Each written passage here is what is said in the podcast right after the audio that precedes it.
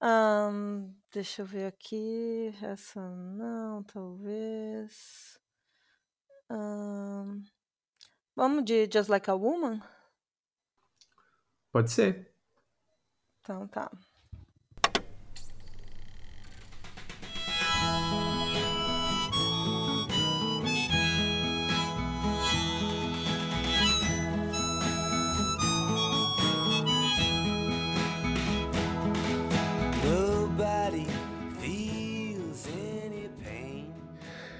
Difícil, né? Competir com Bob Dylan já no começo do episódio. Mas vamos lá. Olá, poetas, tudo bem? Eu sou Alex Zani, sou editor-chefe do portal Fazia Poesia e co-host deste podcast, o Falando em Poesia, que é o podcast do portal Fazia Poesia. Olha só. É, no, nesse episódio de hoje, eu conversei com a Camila Sade e eu e a Camila, a gente nunca tinha conversado por voz, a gente tinha trocado algumas mensagens só cibernéticas por Instagram, por WhatsApp, mas a gente nunca tinha conversado, a gente nunca se viu pessoalmente. Então, essa primeira conversa que está gravada foi a primeira conversa que a gente teve. Então, espero que você goste. A gente conversou sobre um monte de coisa. Eu, na verdade, ainda nem sei qual vai ser o título do episódio, mas como você está ouvindo isso agora, já deve ter um título. Então, eu separei essas palavras que resumem um pouco do que a gente conversou. É... Enfim, é... fique à vontade para compartilhar esse episódio com pessoas queridas ou inimigas, né? Nunca se sabe. Mas sinta-se à vontade também de mandar comentários, considerações pra gente lá no Instagram, arroba Fazia Poesia, que qualquer coisa a gente traz aqui à tona os comentários de vocês. Ou eu leio num episódio, ou eu mando pro Danilo Crespo ler em alguns episódios, e a gente vai tentando fazer essa interação mais próxima com você aí que tá acompanhando e ouvindo a gente. Tá bom? Então é isso. Fiquem agora com um bate-papo entre eu e Camila Sade e até mais. Valeu!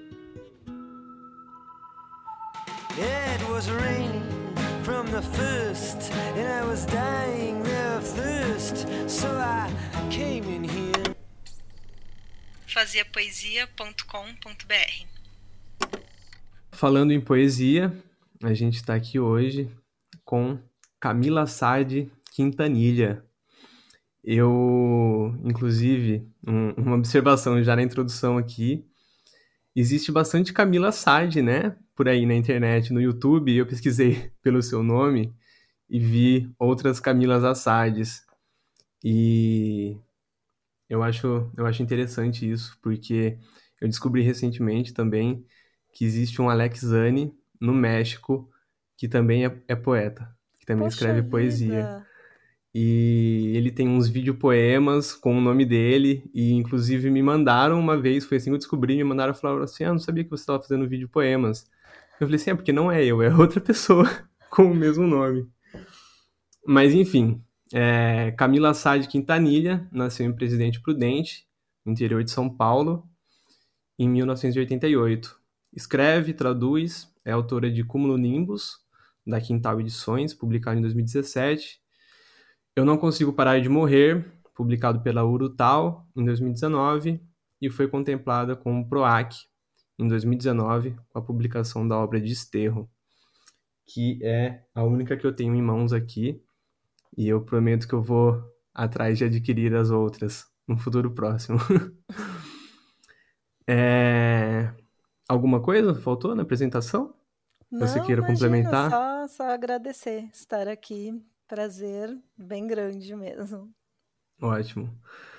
É, eu separei uma pergunta aqui para a gente começar, que ela é baseada numa frase da Hilda.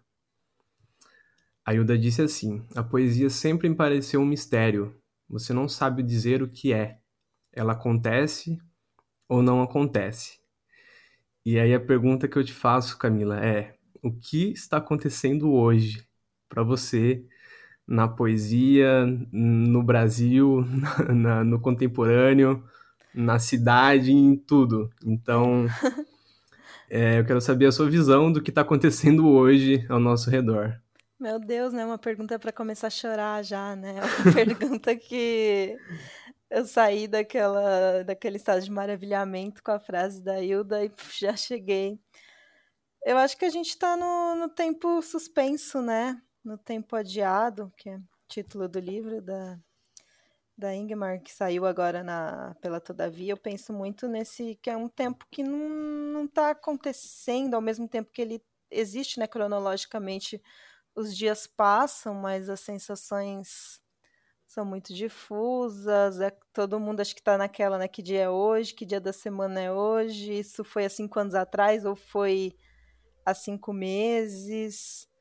Um, com relação ao Brasil, eu já tenho uma situação, assim, uma sensação bem pior, né? Eu acho que a gente está vivendo um momento muito delicado, muito tenso, e eu tenho sentido bastante ódio. Eu não sei, eu comecei nisso tudo, né, sentindo medo, e agora acho que esse medo ele já virou uma raiva bem grande, porque a gente perceber, né, que tudo isso faz parte de um projeto maior. É... Eu acho difícil a gente falar de, de poesia sem falar de política, né? Porque Sim. É um, um, governo que não apoia artistas, que não apoia cultura, que não apoia arte, que não apoia nenhuma forma de sublimação, né? De enfim, a gente.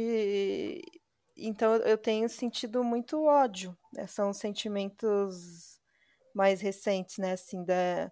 um luto absurdo que eu nunca tinha sentido. Eu lembro muito do 11 de setembro, que eu era novinha, eu tinha que, uns 11 anos, e foi pela primeira vez que eu escutei muitas palavras e muitos conceitos chegaram em mim.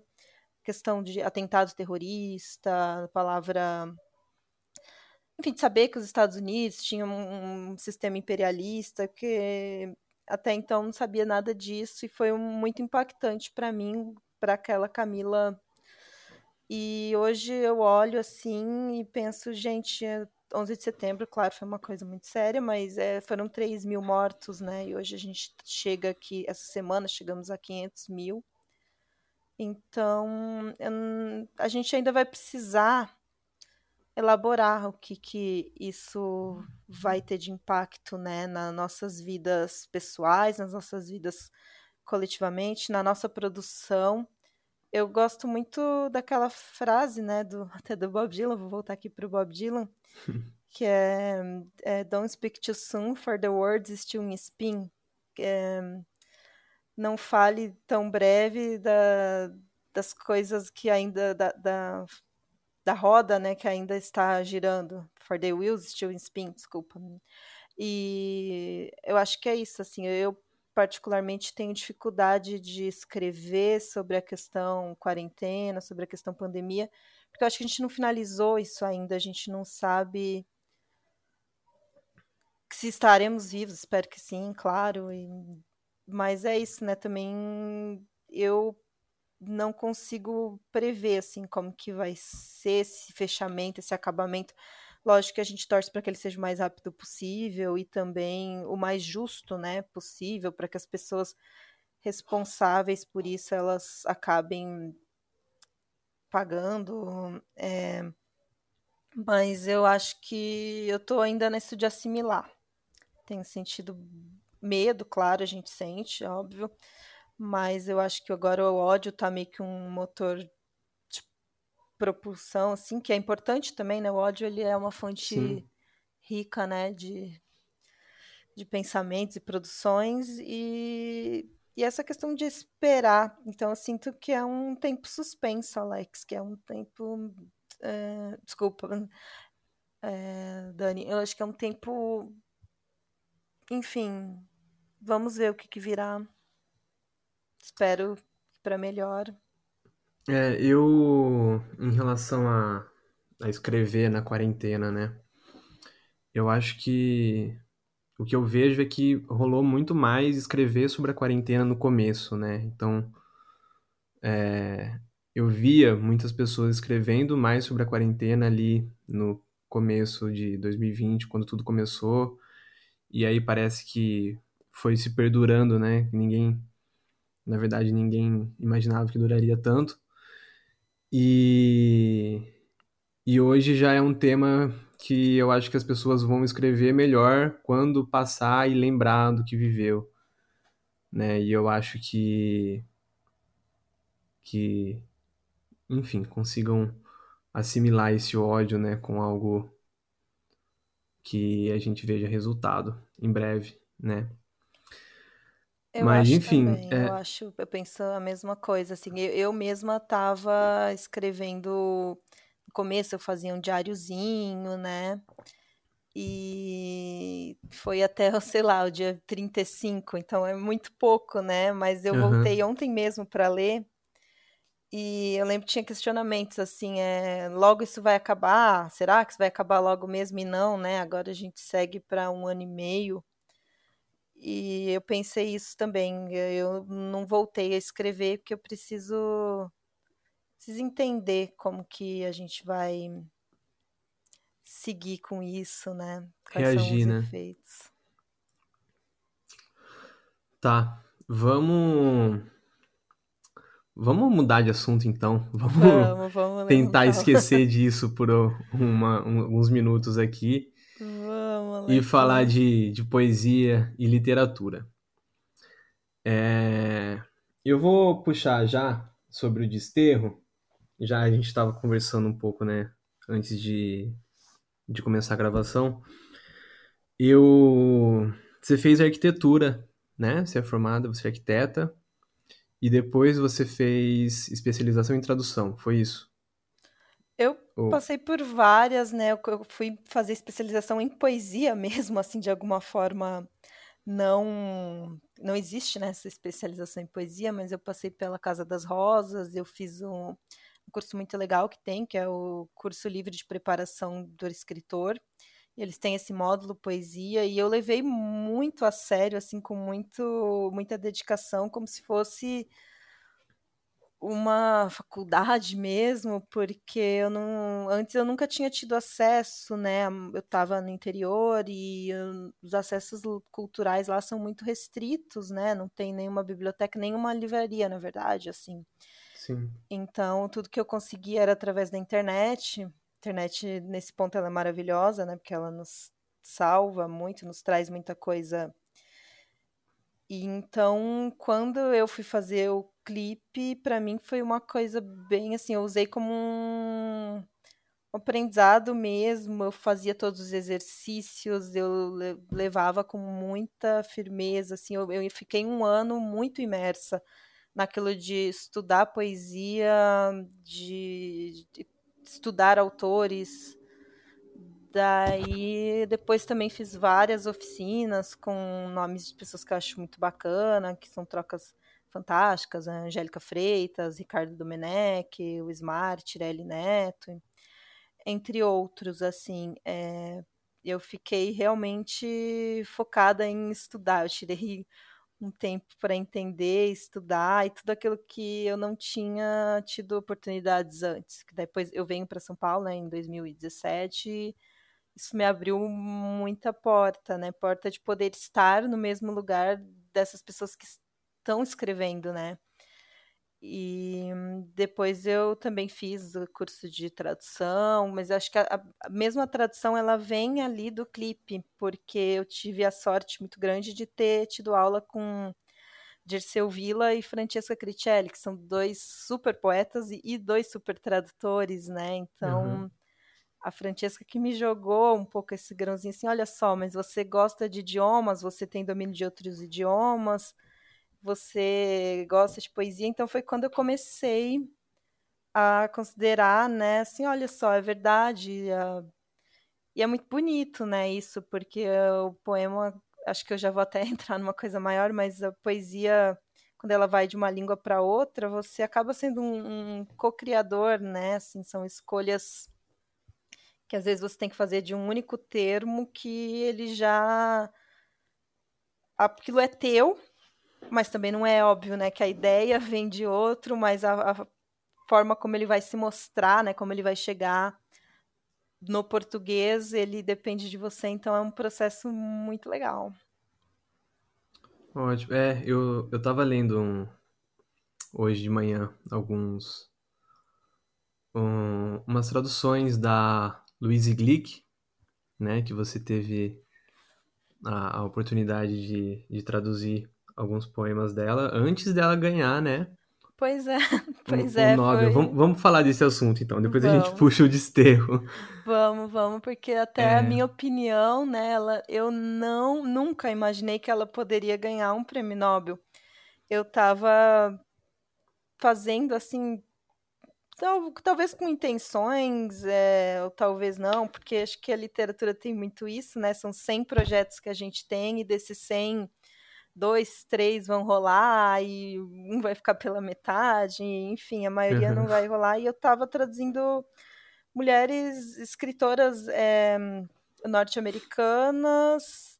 No caso, era assim, é pela questão da linguagem mesmo, porque o inglês é a minha segunda língua mais infelizmente, né, a gente tem essa formação também muito muito voltada, né, para o inglês. Hoje eu já acho que eu preferiria ter o domínio de outras línguas que não fosse essa cultura tão norte-americana, mas enfim, eu estava fazendo uma seleção assim de poetas mulheres norte-americanas que não chegavam aqui para gente, né, que a gente tem umas editoras muito legais, felizmente. Eu posso falar, por exemplo, da Jabuticaba, que traz coisas novas, que mas no geral muita coisa não chegava. Então eu comecei a fazer e o nome da Luiz estava no meio, porque ela tem um reconhecimento grande, né, dentro da, da do sistema literário estadunidense, ganhou prêmios e estava lá. E daí aquilo, né? O dia do Nobel é sempre uma surpresa, né? Porque a gente uhum. sempre espera alguma coisa, todo mundo tem seus favoritos. Eu, pessoalmente, estava pensando na, na Anne Carson, que é uma poeta canadense que eu acho que ela revoluciona muito mo o modo de, de cruzar poesia com o ensaio e os conhecimentos gregos com as questões contemporâneas mas já, já achava que não daria, né? E cada um dá seus favoritos, e eu vi, poxa vida, olha quem ganhou, e eu particularmente, daí eu acho que eu fui a primeira que coloquei, porque eu acordei cedo naquele dia, eu acordei às seis da manhã, e eu coloquei uma tradução lá do Confissão, e ele acabou, ah, tem um gato aqui, que é um gato bem literato esse. Ótimo. E ele acabou, foi um dia bem intenso aquele, porque daí vários veículos midiáticos grandes entraram em contato, é, G1, o Globo, então assim perguntando, ah, você tem mais coisa? E eu tinha um material, tinha acho que cinco poemas. Você tem mais material? Você pode falar sobre ela? E eu não sabia muito, assim, além do básico, né? também tinha aquilo, assim, né? Era um momento que eu não podia ser sincera, porque de achar que, poxa, ela não merece, assim, no, a minha visão, claro. Uhum. Isso é uhum. tudo muito, muito subjetivo, né? E então foi um dia bem interessante mesmo, de uma coisa que, que eu não achei que fosse acontecer, sendo bem, bem honesta, assim. Uhum. Mas eu fico feliz que tenha sido uma mulher, que tenha sido uma poeta. É, claro, assim, que eu queria que fosse que esse prêmio começasse a chegar para baixo da linha do Equador, né? Eu acho que ele ainda acontece muito lá em cima, mas é a felicidade é essa, que tenha sido uma mulher e uma poeta. Ótimo. É, eu puxei esse esse essa tradução da Louise, que você estava falando, né, de puxar os aspectos pessoais, às vezes, para tradução. E eu estava vendo uma seleção, eu acho que na Cult, é, na Cult. E logo de cara tem um poema com o termo saudade, né? E existe aquele grande dilema de que saudade é uma palavra portuguesa que não existe no inglês. E aí eu fiz um paralelo, estava comparando, né, a tradução com o original, e aí eu pensei, nossa, deve ser tenso esses momentos, né, de ter que fazer essas, essas adaptações, mas eu acho que é uma, uma confiança que rola também, né, de introduzir um, uma compreensão do, de uma língua e puxar para nossa de uma maneira que queira passar o real sentido, né, da, do termo e tudo mais. Mas eu sou bem, assim, eu não entendo nada de tradução de poesia. Inclusive, é um assunto que eu comecei a ter maior interesse agora, de saber os processos de tradução de poesia, de compreender é, nomes como o seu, que, tão, que são pessoas que traduzem hoje, pessoas que estão vivas e fazendo poesia. Então, eu acho que eu, eu adotei começar por esse caminho de entender mais dessa forma. É... Ótimo. E mas você traduziu outras poetas também, né? Outras outras poesias. E a... Traduzi, traduzi. Assim, eu, eu faço também muito por por estudo. Para mim é uma forma de estudo mesmo, porque é exatamente isso que você falou, assim, quando você tem que usar um termo que aquilo não tem na, no idioma original, mas que faz muito sentido no português. Eu, para mim, tenho esse pensamento que ele tem que funcionar para quem está lendo agora, né? Não tão assim, mesmo que às vezes tem casos assim de, de poetas mais antigos que escreviam seguindo formas fixas, a métrica, e às vezes na tradução a gente fica muito preso a isso, né? A ter que seguir essa coisa, esse, esse rigor da forma, e acaba se perdendo na fruição poética, né? Porque você tem que fazer umas adaptações de, do léxico e para tentar deixar o mais próximo possível daquela forma fixa, pré-estabelecida e respeitar. Só que eu tem, e tem, né, meio que duas escolas, assim, duas correntes, né? Tem essa corrente que é muito presa ao original, que acho que tem que ser o mais próximo possível, e tem essa corrente já mais contemporânea, que ela acha assim, não, vamos, é, o importante é deixar o conteúdo, né?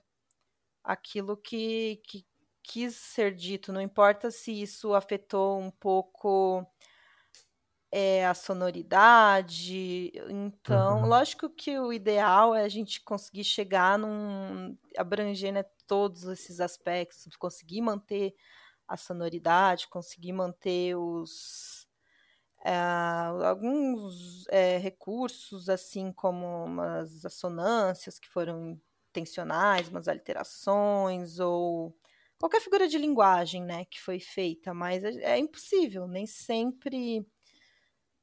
Não sei, eu, eu, pessoalmente acredito que nem tudo é traduzível, né? Que. Sim.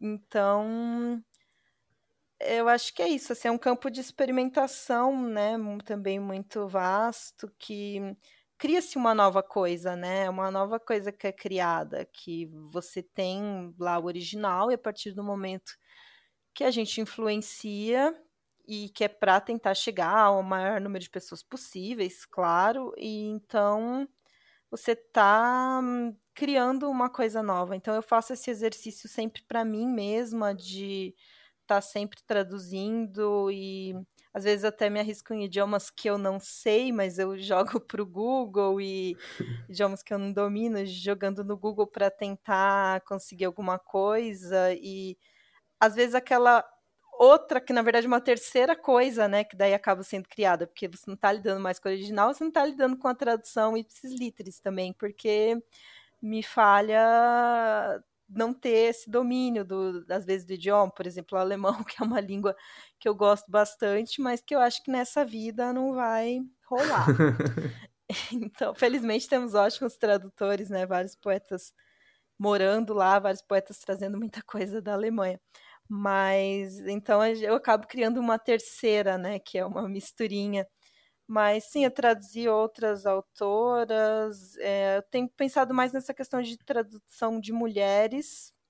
Isso é meio intencional também, né? Porque eu acho que uhum. a gente já teve um momento muito grande já de trazer grandes nomes masculinos daí. Eu acho que os irmãos Campos, Pinhatari fizeram um trabalho incrível em, em nos trazer coisas maravilhosas, mas daí hoje eu fico muito pensando, por exemplo, eu tenho esse projetinho, e esse deve rolar, esse vai rolar, acho que ano que vem, de trazer autoras latinas vivas, contemporâneas, produzindo, e que a gente está muito próximo fisicamente e, socialmente, né, também, porque a América Latina é um, uma coisa só, apesar da gente ter um outro idioma. Então, esse é um projetinho que eu estou fazendo de traduzir mulheres vivas de todas as partes da América Latina, assim, do México até o Uruguai. Então, Ótimo. mas esse é um que eu faço bastante questão que ele concretize, né? Que não seja, não seja só um daqueles 97 projetos perdidos. é, mas é, é, E é gostoso, é muito gostoso, porque você vê essas identificações, né? De pessoas que nasceram nas mesmas décadas que você e passam por coisas muito semelhantes, né? De estar nesses governos instáveis, numa política sempre muito. É, ele, ele até tem alguns países que têm históricos de ditadura assim, piores que o nosso, mas eu acho que no momento que a gente está, a gente tá bem, bem semelhante né, a acontecimentos históricos terríveis da, da América Latina. Então, uhum. tem, tem sido bacana se você se sente parte de algo bem maior, né? Assim, parte de um continente mesmo, de uma cultura. Ótimo. Sim, faz muito sentido. É, eu penso bastante nisso também, em ler contemporâneos, ler atuais. Eu sempre prefiro ler pessoas que, que estão vivas e que a gente tem acesso e pode, sei lá, mandar uma mensagem ou ler, entender influências da pessoa. Eu, eu acho bem importante isso. É, eu, enquanto eu estava falando de tradução, me veio é, na mente é, o Haikai. E, e, eu tenho. Na verdade, eu falei que eu não sei nada né, de tradução, mas na verdade eu tenho uma breve introdução de tradução envolvendo Haikai. Do japonês? Porque... Do... É, né? Mas assim, de saber o contexto, o histórico, uhum, porque. Você tem o domínio do, do idioma?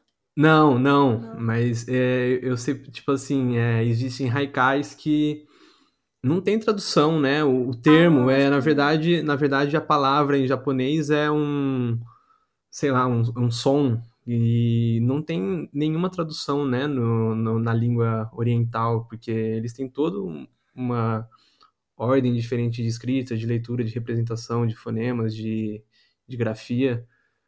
E, aí eu estava fazendo esse paralelo, porque existe essa dificuldade, né, da gente representar um, haikai que é uma coisa totalmente concisa e já é breve e passageiro, um registro momentâneo, e você ainda tenta traduzir para uma língua é, ocidentalizada. Acho dificílimo, porque é bem isso mesmo, assim, a gente tem que sempre também pensar nessas questões que a fauna e a flora são muito diversas, né, ao redor do Sim. mundo. Então, às vezes isso acontece com um poema mesmo em inglês, né, que tem aquele um carvalho, alguma coisa, alguma coisa da que não existe aqui, né, no português e que Daí você tem que se adaptar, né? Ainda bem que eu falo que hoje em dia tem essas enciclopédias científicas que dão uma ajudada, assim. Então, uhum. se vê lá o nome de uma árvore, eu falo, gente, essa árvore eu nunca vi na vida, ela não existe, mas o que, que é mais parecido? E, e no Haikai, realmente, acho que os tradutores são fantásticos,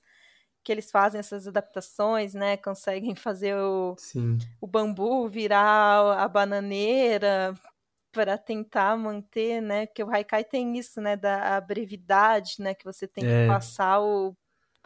Ele já é todo um punch, né? Assim, você tem que passar na última linha lá aquilo. Então, eu, eu acredito que deve ser muito complicado, mas assim, eu agradeço bastante as pessoas que fazem isso. E hoje a gente consegue ter acesso, né? A... É. O, o Haikai tem algo interessante porque às vezes, sei lá, é, uma palavra significa uma onomatopeia que já é algo diferente em português, né? Então, assim, é, o cachorro late de uma maneira em inglês e representa de outra maneira em português, imagina em japonês, né? Uhum. E, e rola também de, sei lá, um termo representar uma árvore que tem uma flor que só brota no outono e o outono do Japão é diferente do outono do Brasil, completamente diferente. Então, isso, isso, uma coisa sempre, vai significando outra, vai puxando outra. Sempre tem essas questões e, e é bem interessante. Também tem o espaçamento histórico, né? Porque se a gente pegar, por exemplo, o Baixô, a gente está muito distante temporalmente, né, daquilo que foi produzido. Então, pensar que o mundo tecnológico de hoje em dia já não tem em, é, questões naturais que tinham antes, ou... mas essa questão de datas assim de períodos diferentes de estações eu acho interessante até na poesia portuguesa. Eu sempre li bastante poesia portuguesa e eu tô continuando lendo, mas agora os contemporâneos, claro, né? Porque eu tive uma formação muito com Fernando Pessoa, né? Acho que ele foi o meu primeiro grande mestre, a, sim, a, óbvio, à distância por conta das apostilas da escola, mas sim. às vezes você pega um, um poeta português e ele vai falando aquilo, né? É a mesma língua que a nossa, de alguma forma, né? Apesar de, de hoje em dia já ter muito essa questão do, do Brazilian, né, que já é muito colocada em alguns lugares como o idioma Brazilian, né, ou uhum. Brazilian Portuguese, que, enfim, mas você pega lá e tem dessa questão, né, da, da descrição do é, chega setembro e eu começo a sentir frio outra vez. Peraí, setembro aqui a gente já tá já tá ligando o ventilador, né? Sim. Então isso é, eu acho uma coisa super interessante de se pensar. É, eu gosto bastante desse, dessa, desse tópico da, da, da tradução. Ótimo. Vamos falar do desterro, então. Vamos. Eu. É, eu, quando eu li o Desterro, eu sabia, né, o, o, que ele, o que ele trazia, né, a ideia dele, que eu tinha lido sobre, mas eu fiz é, dois anos e meio de engenharia civil também. Ah, que legal. Eu quase fui engenheiro. Olha só. E quando eu comecei a ler, é, eu, eu pensei assim, nossa, faz muito sentido. Faz muito sentido, né? Que ele começa com a afirmação de que. Vou ler aqui. Construir cidade significa também uma forma de escrita. E eu, a hora que eu li isso, eu fechei o livro e falei assim: não, calma aí, deixa eu refletir sobre essa afirma, afirmação já de começo.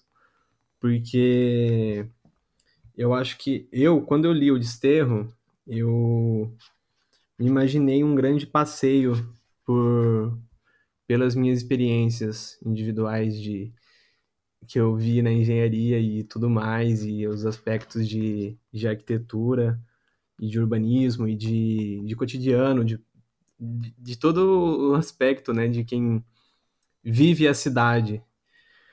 E o que eu queria entender um pouco é assim, é, e aí eu acho, você fez o clipe em 2019, na Casa das Rosas? Eu fiz em 2018, foi anterior ao... E os, é, o Cúmulo Nimbus e Eu Não Consigo Parar de Morrer, eles falam também sobre essa, esse diálogo com a cidade ou você deixou para desenvolver tudo isso no desterro? Como que foi essa... Eu, o que eu queria entender é assim, como que foi... O que despertou essa, essa noção de paralelismo né, entre a escrita e a cidade e a sua experiência profissional, sua formação para desenvolver o desterro? Porque fez muito sentido para mim. A hora que eu terminei de ler, eu, eu falei assim, nossa, esse livro aqui vai ficar num cantinho especial ali, porque eu sempre quero ler ele. então eu senti, eu senti bem próximo do livro. Que legal, fico muito feliz, principalmente quando isso vem de, de homens, sabe? Porque eu, eu recebo muito coisa de mulher, assim, muito feedback de mulher, não que não tenha, mas que a mulher se sente muito né, nesse espaço do, do não se sentir protegida na cidade. Fala, nossa, eu nunca tinha pensado, nunca tinha teorizado sobre isso, mas eu sinto isso todos os dias, eu tenho essa coisa momento, todos os momentos. Eu recebo muita gente que mora, tipo, na grande São Paulo, então sempre usa muito o transporte público. Mas uhum. eu, acho, eu fico sempre muito feliz quando isso bate bastante em vocês, homens, né? na verdade, assim, falando dos outros, o Cúmulo Nimbus, ele é o primeiro livro, então ele é, acho que o primeiro vira aquela antologia, né, que a gente acaba fazendo de vários outros, é, várias décadas, né, na verdade, ali tem coisa da Camila de 17 anos e tem coisa da Camila de, de 25, então é aquela experiência de, de você juntar meio que tudo que você tem e mostrar. Ele não tem muito um projeto. Já o, o Eu Não Consigo Parar de Morrer, que eu tenho aqui, em breve ele chega até você, faça essa, essa promessa aqui. Ótimo. Ele já tem um pouco mais de projeto, né? Assim, pensar projeto de um livro de poesia seria pensar isso, assim, não vou fazer apenas um apanhado eu já comecei a pensar um pouco mais em, em ter. E ele, na verdade, apesar desse nome, ele não é um livro triste, ele não é um livro nada. Ele tem muita ironia, né? Eu acho que ele já flerta bastante com o humor, porque ele já vem de um, uma coisa que é óbvia, né? A gente não consegue parar de morrer porque a gente está vivo. Uhum. Então, mas o processo dos dois, eles vem meio paralelos, na verdade, né? O Desterro, ele tem esse projeto bem fechado, porque ele, eu fui contemplada com o PROAC em 2018, então ele teria que sair em 2019, porque faz parte do contrato, que você tem lá os 10 meses para execução, Uhum. que ele é um livro que eu adoraria passar uns três anos fazendo mas eu não pude por questões burocráticas mesmo. Você tem que entregar aquilo dez meses depois. Então, já, quando eu mandei, você já tem que mandar, na verdade, o seu projeto sobre aquilo, o que, que você vai falar. E eu já estava pensando bastante nisso, assim, já era uma questão que estava me incomodando e começando a surgir dentro da arquitetura e do urbanismo que já era aquela coisa, porque a arquitetura, bom, você vem da engenharia, então você passou pela engenharia, você sabe que a engenharia é um meio extremamente machista. Sim. Na arquitetura já tinha aquela coisa de que tem muitas mulheres arquitetas, mas assim, os grandes nomes, eles ainda são de, de homens e de homens brancos, a gente ainda tem uma visão muito eurocêntrica, né, do, das formas de, de construir. E daí começou nessa época, eu lembro assim, por 2017, 2018, novos olhares e novas inquietações a respeito da cidade, assim, e esses pensamentos de que a cidade ela é feita pelo homem e para o homem. Nós mulheres a gente está meio como agora a gente obviamente viva, né? Vivia, porque agora a gente está bem recluso, todo mundo que pode, então era aquilo que já vinha de um incômodo e eu coloquei no projeto que eu iria falar sobre isso, que eu iria falar sobre essa questão da presença da mulher na cidade. Porque eu também lia muito Baudelaire e aquela achava muito bonito também aquela coisa dos flaners, né, dos homens que saíam por aí escrevendo, e eu ainda gosto muito, né, gosto muito de Piva, Roberto Piva, que tem toda essa cartografia afetiva paulistana, mas eu comecei a pensar que a cidade,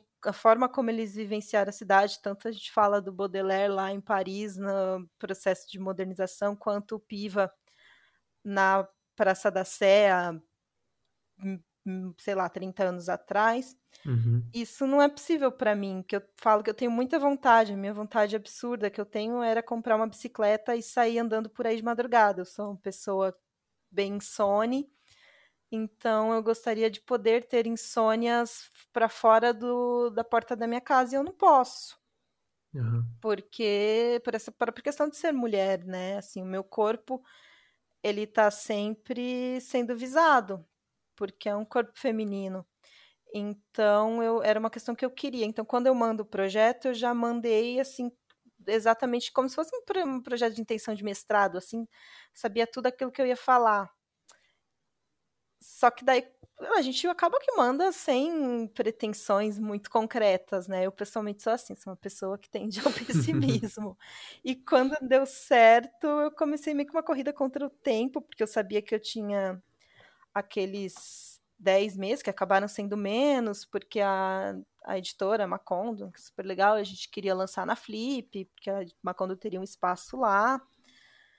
Então, foi uma, um tempo que eu me dediquei bastante. E ele vem, o Eu Não Consigo Parar de Morrer, ele vem um pouquinho antes só. É, a maioria dos poemas são anteriores, mas chegou uma época em que os dois projetos se cruzaram. E o Desterro, como eu estava muito fechada, né, que era um projeto bem fechado, onde não me cabia poemas que não fossem a respeito disso, eu acho que o Eu Não Consigo Parar de Morrer, ele vai nascendo disso também, assim, que eu vou, coloquei lá, né, na, aquela posta restante de coisas que eu também estava escrevendo, que às vezes nem todo dia eu queria escrever sobre ser mulher na cidade e tem aqueles poemas que eles nascem mesmo, né? Assim, vem da frase da Hilda, acontecem. Uhum. Poesia acontece e então eu acho que eles complementam não em temática, nem em estrutura, eles são bem diferentes, mas era os dois lados, assim, às vezes a poesia acontecia e não era dentro do projeto que eu tinha que colocar então, muita coisa, principalmente do, da parte final, ela acaba indo pro, pro Eu Não Consigo Parar de Morrer. Tem até umas coisas mais recentes, né? Que era de. Da, do rompimento de Brumadinho, da barreira de Brumadinho, e foram uhum. os mais recentes. E então, assim, foram dois foi um, um, ano muito corrido, muito intenso, muito louco, né? De estar tá lendo muita coisa, andando muito, porque daí, enfim, eu tive que ir para pesquisa de campo. Mas eles nascem um pouco dessa coisa. A poesia acontecia e às vezes ela acontecia de uma direção totalmente oposta da do projeto fechadinho do edital. Entendi.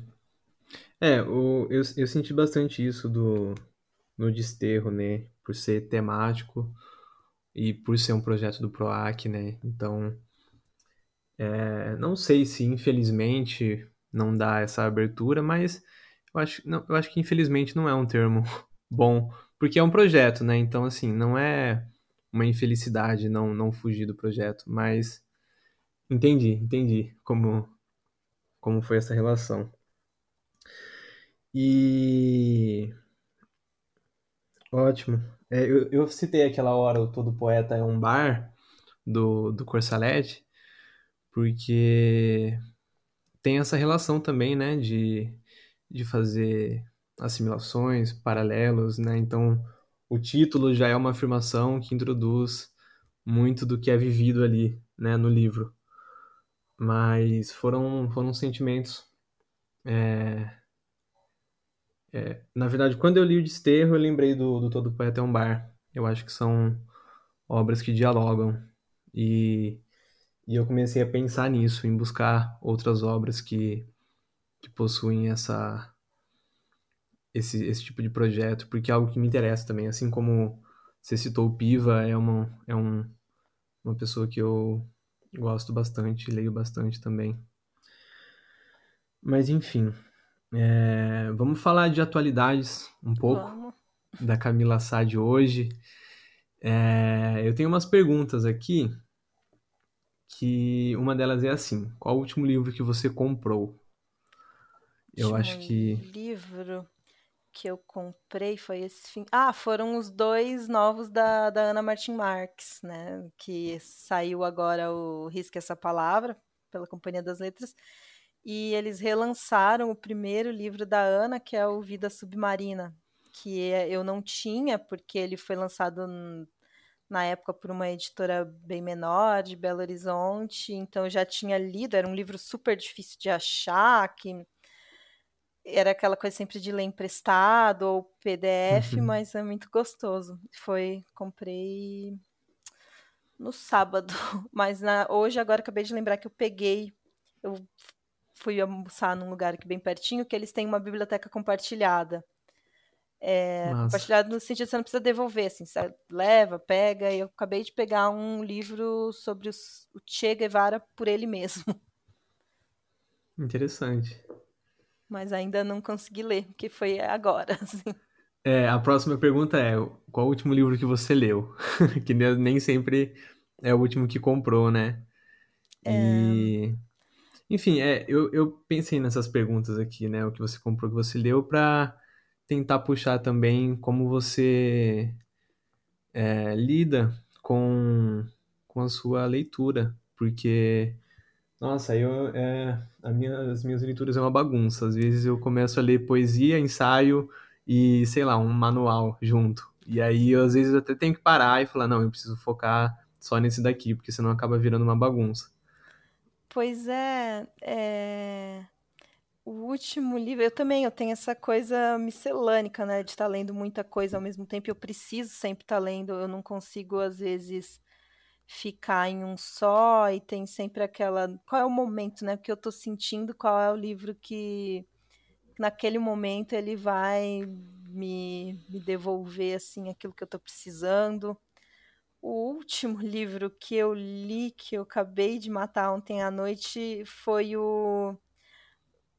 ele chama O Diário de Edward. Ele é um livrinho de um, um hamster. Ele saiu pela Todavia e é, ele é super interessante, porque ele, na verdade, ele narra a vida de um ele parece bobo, mas ele tem uma potência também que ele narra assim a vida de um hamster que dura um ano, né? Então tá lá dados uhum. 2017, 2017 e as percepções que esse hamster vai tendo da vida que são muito próximas às nossas percepções. Mas claro que as nossas percepções num tempo mais estendido foi o último que eu li assim ontem antes de, de, de pegar no sono. O último de poesia que eu li foi o Alguns Dias Violentos, do Smart Tirelli Neto, que acabou de sair pela Macondo, que foi um livro que me exigiu três leituras, porque é uma pessoa que eu gosto muito, Smart, um poeta que eu gosto muito. Eu acho que o Smart chegou numa densidade assim, porque o Smart ele já escreveu humor, né? Ele já tem, acho, talvez o poema dele mais conhecido seja aquele Aula de Natação, que está numa uma antologia, que é um poema super engraçadinho, que é ele indo aprender a nadar na aula Como Perder o Medo, era uma aula. E o Smart passou por muita coisa, né? O Smart tem muita vivência e ele chegou num ponto muito preciso, né? De um poeta muito puro, muito. E ele me exigiu três leituras esse livro, então ontem eu também finalizei essa terceira. E daí eu, eu de prosa, qual foi? Gente, não, é que é, é, muita coisa sempre acontecendo. Ah, acho que eu tô. Eu terminei aquele O Palácio da Memória do uhum. Nate Gmail, sei falar exatamente de e-mail, que foi o primeiro podcaster do mundo. Ele, em 2006, se eu não me engano, ele já estava criando podcasts. A gente estava é, lá no Orkut ainda. É um livro bem interessante, que eles são várias historiazinhas, a maioria delas histórias verídicas, histórias. E daí ele compilou num, num livro. É interessante. Interessante. Vou, Mas é isso, desculpa. Vou procurar saber. Eu, são é, muitas leituras sempre. Sim. Esse, esse do hamster, da, da Todavia, eu acho que eu lembro de ter visto a capa dele na, na feira da Unesp. Se eu não me engano, eu, eu fiz umas compras e aí eu lembro de ter visto esse. Eu acho que eu até cheguei a, a, a ler, eu não lembro, mas eu acho que foi esse. Ele mas eu fiquei é um... interessado também de ler. É, ele é um livro desses que vale a pena comprar em feira, né? Porque eles não são exatamente aqueles livros que vão mudar a nossa vida, mas são engraçadinhos. Eu achei ele com 80% num saldão. Vocês podem falar da a livraria aqui? Pode falar claro, da, pode da falar. Martins Fontes, né? Aqui em São Paulo, ela está com um saldão permanente de 80%. Então, quem vai lá com essa, essa dedicação de eu quero encontrar coisas boas pagando muito pouco. Eu paguei, tipo, oito reais, então... Nossa, é... ótimo. Ótimo. É... Enfim, eu sinto eu moro numa cidade com 5 mil habitantes. Então, assim, aqui não tem livraria, aqui não tem nada de livros, então eu sinto muita falta de. Porque, assim, eu, eu vim pra cá na, na, na pandemia, né? Porque eu moro em Uberlândia. lá em Minas. E aí lá eu costumava frequentar bastante espaços com livros e ficar procurando livros. Então, é, isso até diminuiu um pouco a minha experiência, porque eu gosto de ir em busca de livro e ficar ali no espaço. Então, eu imagino como seja esse, esse saldão aí para comprar as coisas. Eu também, pelo Instagram da FP, eu sigo um monte de contas de sebos. E eu fico, nossa, que vontade de conhecer sebo, que vontade de ir nesse lugar. Pois é, né? O acaso tem um fator muito importante na, na nossa vida, né? Porque às vezes você não tá pensando em ler aquilo, mas é aquilo Sim. aparece. Então, eu super te entendo, porque também vivi muito tempo numa cidade que, apesar de não ter 5 mil habitantes, não tinha livrarias. Então, a gente acaba sendo muitas vezes dominado pela publicidade, né? O que está saindo mais Sim. nas grandes editoras, que acabam ocupando maior espaço nos suplementos, maior espaço nas propagandas e o próprio algoritmo, né? Mas, sim, o acaso. Eu também fiquei muito tempo sem ir, né? Por conta do, do fechamento. Agora que Sim. eu tô voltando, que as livrarias, os sebos estão voltando. E é gostoso, né? Essa. É, nossa, eu fico. Nossa, é, é... Enfim, eu tenho até uma listinha de sebos para para visitar. Um que eu gostaria de conhecer muito, que eu conheci pelo Instagram, é o sebo Pura Poesia. Não sei se você conhece eles, mas são de São Paulo e eu, eu acho que atualmente eles estão abrindo só de domingo. E assim, toda vez, todo domingo eu vejo a conta deles e fico me imaginando lá. Eu não Mas conheço, enfim. mas eu vou. É uma boa dica já para o domingo. Acho que eu já tenho um programa para Aí, ó, ótimo. domingo, então. Muito grata por isso. É, inclusive, sebo, o Sebo Pura Poesia, se quiser mandar uns livros pra mim aqui, já fica aqui o merchan, vão lá Olha, conhecer é, vocês eles. ganharam uma cliente aqui, É, olha aí, ó. Aham. Mas é, tem um em Piracicaba também, aqui perto, que eu acompanho e sempre vejo. Enfim, tem, tem, tem muitos aí isso pós-pandemia. é, é- acontece, isso é incrível, né? Eu fui no Desculpe a Poeira, que talvez seja o mais conhecido de São Paulo, né? Porque ele tem uma curadoria Uhum, muito bacana, Ricardo Lombardi. E eu achei para o meu filho, na verdade, ele indicou o Manual do Gastão, que eu não sabia que é assim, se- semelhante àquele o manual do. Ai, do. do escoteiro, que é aham, nos livrinhos da década de 70, né? Que eram já dos personagens do, do Donald. E daí aqui é um livro que ele vai falando so- sobre sorte, esse do Gastão, porque o Gastão é um personagem que tem muita sorte. Eu fiquei pensando muito nisso, assim, como poderia ser escrito um livro de poesia só sobre essas questões de, de sorte, azar, superstições, acaso, destino. Então é isso, de, um- de um livro considerado infantil, eu acabei partindo para um pensamento concreto, assim, de poderia vir a ser um- uma coisa poética. um projeto. É. Aí, ó, Proac já fica ligeiro que vem. Não, eu tô com muitos projetos, né? Eu tô. Já deve assim rolar ano que vem. Posso dar spoiler? Pode, eu ia puxar Ah, isso você vai? já Então pra gente puxa. tender, Puxa pra aí. gente tender a encerrar e eu falar o que- se você pode contar pra gente umas coisas aí do, do futuro, se, se você tem projetos de, de outros livros seus. Sim, é, então eu tenho estudado muito essa questão do algoritmo, né? e Como ele nos influencia e como essa nossa vida na internet. Que eu acho que o que é- uma vez depois, uma vez que a gente faz um livro com projeto, não que não vá sair outros, mas eu fiquei muito, aprendi muito a estudar muito sobre todos os temas antes e, e ler e dialogar.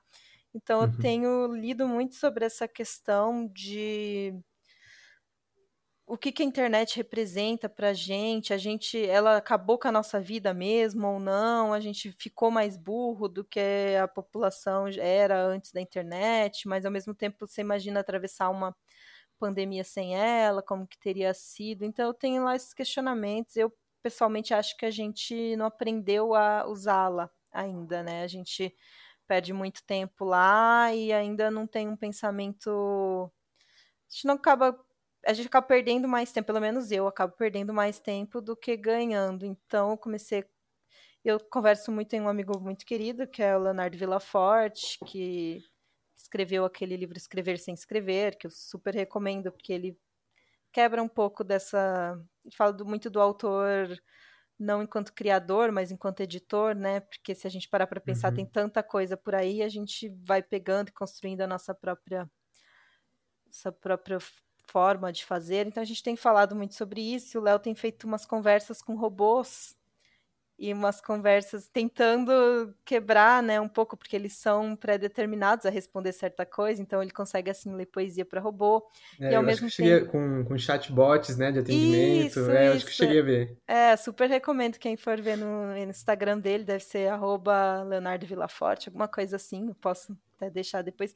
E uhum. eu, ao mesmo tempo, fazendo, comecei a fazer poesias sobre isso, assim, então tem esse projeto, talvez saia coletivo, eu e ele, a gente ainda tá conversando, mas que é o Ninguém Me Deu um Like, que seria uma coisa meio experimental e meio cômica sobre as possibilidades que a internet nos dá também, que e tentar subverter, né? Ela tá fazendo a gente perder muito tempo e tá deixando a gente inseguro e tirando nossas informações, mas a gente também pode sugar um pouquinho dela e eu acho que esse ano eu não consigo pensar em lançamento, nada, porque tem sido um ano, enfim, né, muito pesado. Eu, particularmente, não.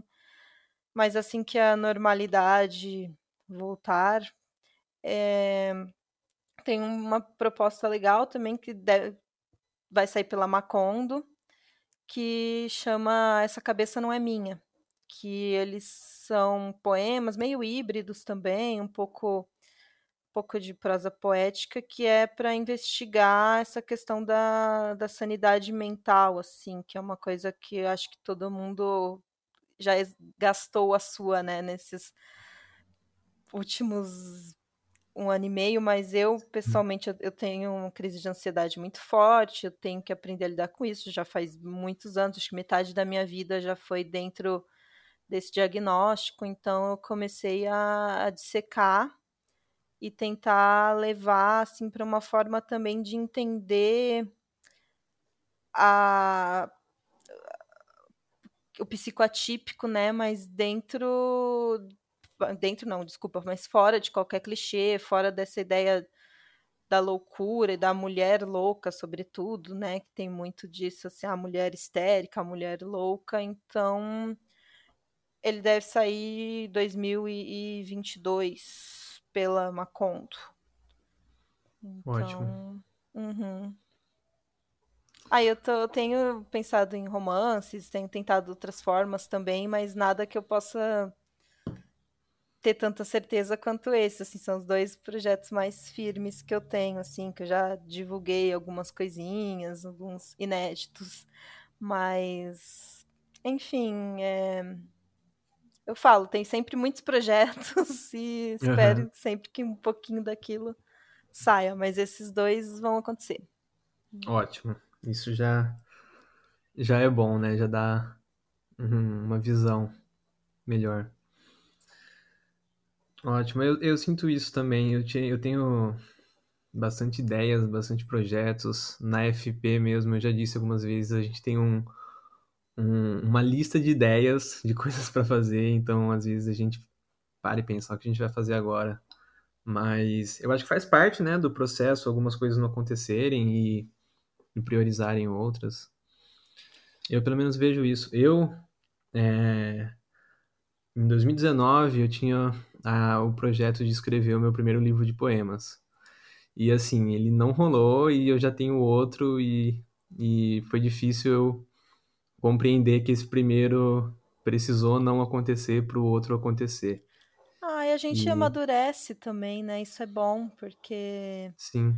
Não digo a gente enquanto pessoa, mas a gente enquanto criador, né? Às vezes você olha e fala, nossa, isso não fazia sentido mesmo, agora eu tô num, num outro local, ou então algumas coisas que você fala, poxa, não, o mundo mudou, não fazia sentido nenhum, né? Eu li uns contos, por exemplo, que eu tentei, que eu estava escrevendo num presente recente, então seria tipo 2021. Falei, que absurdo, isso jamais aconteceria assim essas pessoas se encontrando em 2021. Aham. Tem sempre essas surpresas ruins, né, também do, do universo que acabam nos atravessando. É. Então, vamos encerrar com essa reflexão final. É, não, tudo tem seu tempo. Estamos num, num tempo suspenso, porque é uma coisa que muita gente chega, ah, eu quero publicar agora, como eu faço para publicar esse ano, como eu faço. Calma, tá, tá um tempo suspenso, tá, Sim, tudo tende a melhorar, porque piorar não dá, então eu acho que os projetos virão com mais maturidade, com mais potência também, porque tem um pouco isso nessa nossa força em ter que sobreviver, em passar por isso. A gente quer estar vivo, e a gente quer estar vivo para criar, a gente quer estar vivo para continuar trocando, para, enfim, tem- eu senti um pouco isso também, essa energia de que eu preciso fazer acontecer muita coisa que eu deixava lá no stand-by, que ao mesmo tempo a gente não- nunca sabe, né, também o que que vem. Então, acho que as coisas têm que sair, os poemas têm que ser divulgados, é, muita coisa que eu guardava, hoje eu repenso, né, assim, não.